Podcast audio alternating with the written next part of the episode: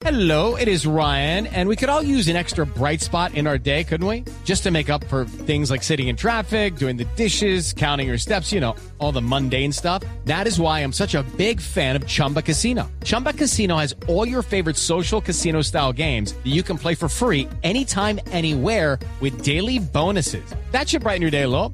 Actually, a lot. So sign up now at chumbacasino.com. That's chumbacasino.com. No purchase necessary. BGW. Void were prohibited by law. See terms and conditions. 18 plus.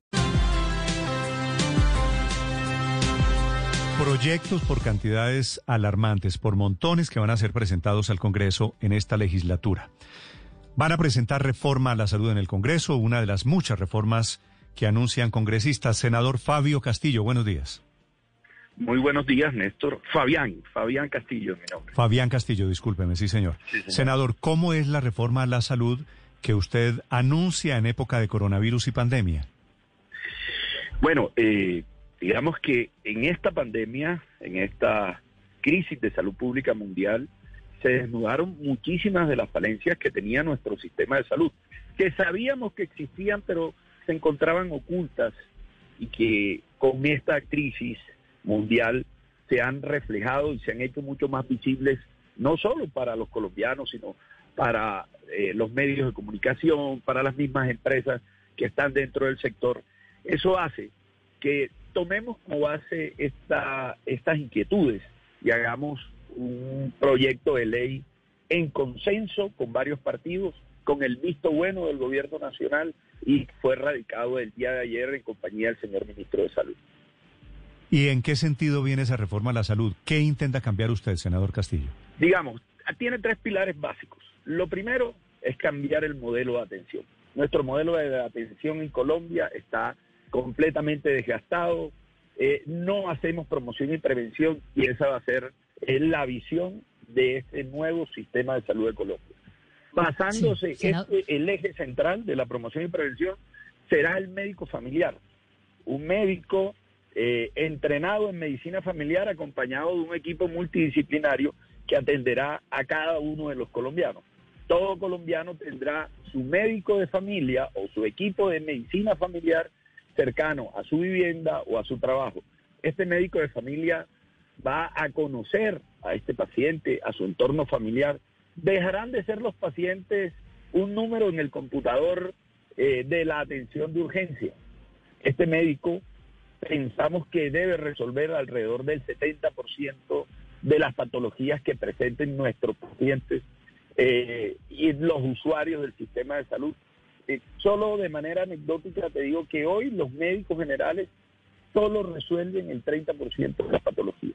Entonces, digamos, el modelo de atención va a cambiar eh, enfocándolo en eh, promoción y prevención a través de la medicina familiar. Como Sí, pero senador, ¿qué se va a hacer justamente? Y lo interrumpo ahí para que esos médicos de familia trabajen en condiciones dignas de seguridad social y laboral, porque lo que hemos visto es que muchos de ellos están hoy afrontando toda la pandemia y todos, no, toda la tragedia del coronavirus con apenas unos contratos que se renuevan cada seis meses o que se renuevan cada año y que no les dejan las mínimas condiciones básicas en materia de seguridad social. Si me dejas terminar, te voy a explicar eso. El segunda, la segunda base fundamental eh, de este proyecto es la salida del sistema de las EPS como existen hoy y como las conocemos hoy. Van a cambiar a ser aseguradoras en salud solamente con funciones de aseguramiento del riesgo en salud. Eh, vamos a ser muy, muy, muy cuidadosos que no se reencauchen estas EPS que no cumplen con los indicadores ni de calidad ni financieros y que vienen eh, atendiendo a los pacientes sin ningún tipo eh, de visión social ni dándole la calidad de atención. Y por tercero, esto que me acabas de eh, nombrar, que es la dignificación laboral de todos los trabajadores de la salud. Vamos a darle la posibilidad a los trabajadores de la salud, primero, que tengan educación médica continuada. Vamos a cambiar o proponemos cambiar la forma de ingresar a especialidades médico-quirúrgicas en el país, que hoy eh, le es muy difícil a los médicos y odontólogos poder acceder. Y tercero, acabaremos la tercerización laboral de la cual eh, hace unos minutos hiciste referencia. Los médicos y todo el personal de la salud tienen que ser contratados de manera estable, con remuneración digna y a tiempo. Senador Castillo, gracias por la explicación.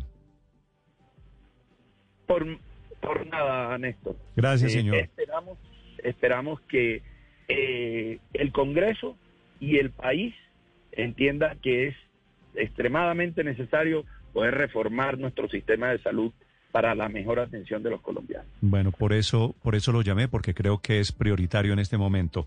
Mauricio Toro es congresista del Partido Verde, que vuelve a radicar un proyecto para regular las plataformas digitales en Colombia en esta legislatura. Doctor Toro, buenos días. Buenos días, Néstor, a toda la mesa de trabajo y a los oyentes. Un feliz día. Parlamentario, representante a la Cámara Toro, ¿cómo es el proyecto sobre plataformas digitales? Yo vuelvo a insistir en la, en la, en la, en el proyecto que radicamos la legislatura pasada y que pues, la ministra de Transporte se encargó de hundir. Y es un proyecto que busca equilibrar la cancha entre taxis y plataformas de tal manera que sea el ciudadano el que escoja con libertad en qué se quiere movilizar.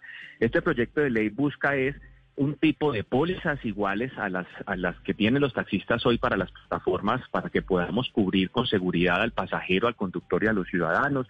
Estamos hablando del mismo tipo de licencia de conducción que se le pide a los taxistas, que se le pide a las plataformas para garantizar que tienen pues eh, las condiciones para poder conducir. Hablamos también del tipo de vehículo, no puede ser cualquier vehículo, se tiene que homologar al mismo tipo de vehículos que hoy tienen que circular en los taxis. ¿Esto qué quiere decir?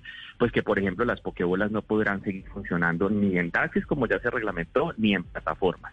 Y nosotros proponemos eliminar el obsoleto sistema de cupos que, como sabemos, ha sido tan complejo eh, en Colombia y que muchos países en el mundo ya pasaron a eliminar, digamos, esa obsolescencia, creando el fondo de compensación de cupos que se va a alimentar con las ventas de las plataformas, un porcentaje de esas ventas para así compensar la inversión que muchos taxistas en sus momentos hicieron en esos cupos y eliminar como ese sistema tan obsoleto ponemos a las empresas, a las plataformas de transporte hoy a pagar impuestos en Colombia, renta y todos los impuestos necesarios y vamos a permitir que las tarifas pues las la, la, la, la, regule la competencia, que sea las aplicaciones las que decidan sí. cuáles son las mejores tarifas para los ciudadanos y le permitimos a los taxis que hoy no pueden tener tarifa dinámica. Así un taxista sí. incluso hoy que no puede tener su propio vehículo porque no puede pagar ese cupo, va a poder tener su propio capital de trabajo, las plataformas van a poder operar con tranquilidad y generar ingresos para sus familias y el ciudadano escoger con libertad. Eso es lo que yo propongo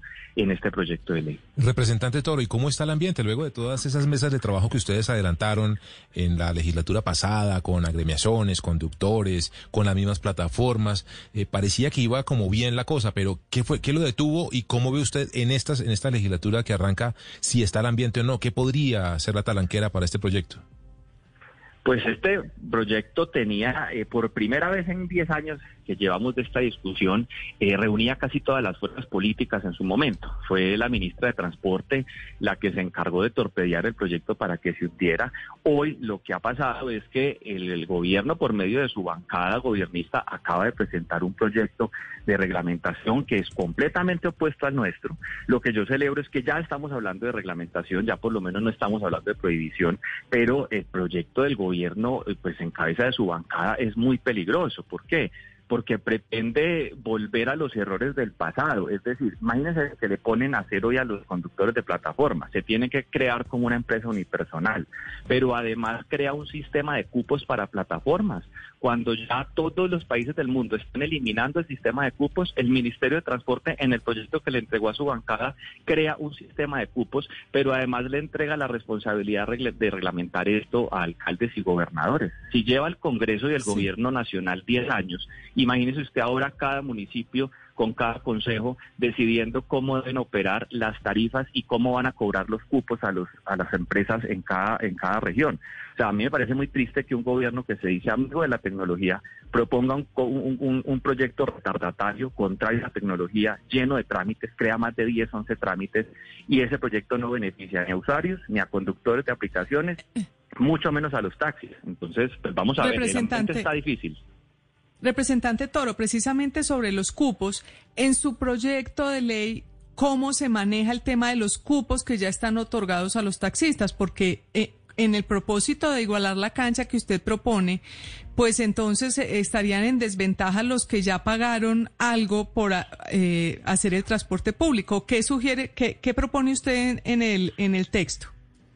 Nosotros lo que proponemos es que con un porcentaje del 1 o 2% de las ventas de las plataformas se alimente un fondo de compensación de cupos que pueda compensar la inversión que hicieron muchos taxistas en ese cupo. ¿Por qué? Pues eso es una realidad económica. El Estado creó ahí una distorsión y hay que reconocerles ese valor de ese cupo para que no pierdan su inversión. Por eso, con el 1% de las plataformas se alimenta ese fondo para digamos, entre comillas, pagarles el valor del cupo y eliminar esa restricción, pero no haciendo lo que hace hoy el gobierno, que es crear otro sistema de cupos, pero ahora para plataformas. Imagínense quién va a manejar eso. En cada municipio, cómo se va a manejar. Eso va a crear unas nuevas mafias muy peligrosas y, pues, eh, pues, eso, eso es lo, no podemos ir en contra, a favor de una cosa tan, tan absurda.